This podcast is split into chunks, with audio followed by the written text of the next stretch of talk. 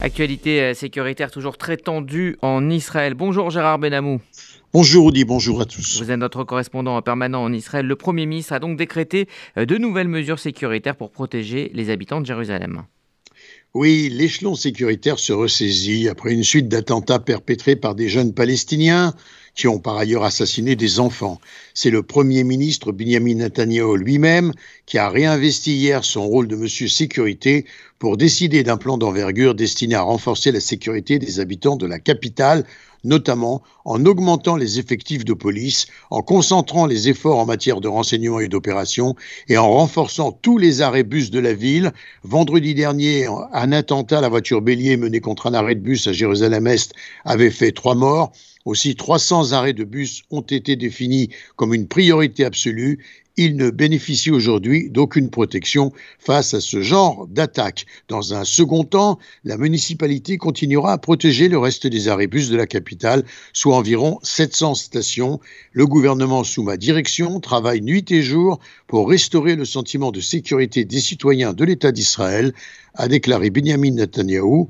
Les travaux de construction pour la protection des arrêts bus de la ville commenceront dès maintenant a confirmé le maire de Jérusalem, Moshe Léon.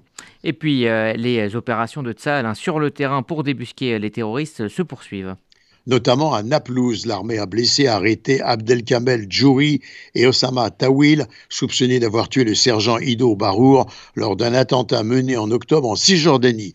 Lors de cette opération, un Palestinien a été tué au cours de l'interpellation par des soldats de membres du groupe terroriste de la Fosse au Lion. Trois autres suspects ont été arrêtés dans le même temps, a précisé l'armée. Et le Premier ministre euh, entend garder la main sur euh, cette question sécuritaire.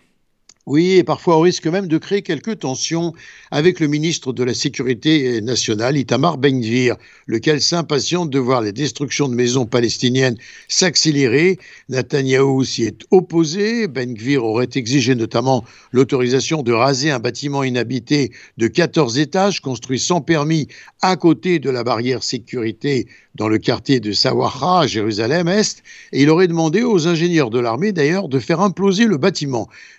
Benjamin Netanyahu lui a demandé de faire preuve de retenue en faisant remarquer que la démolition de l'immeuble risque de provoquer une réaction internationale à un moment jugé inopportun.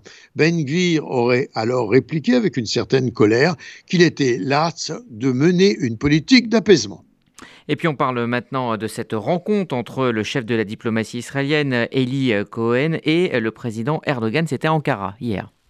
En effet, une rencontre très chaleureuse. Le, Eli Cohen a été reçu d'abord par son homologue, auquel il a affirmé qu'Israël était aux côtés de la Turquie.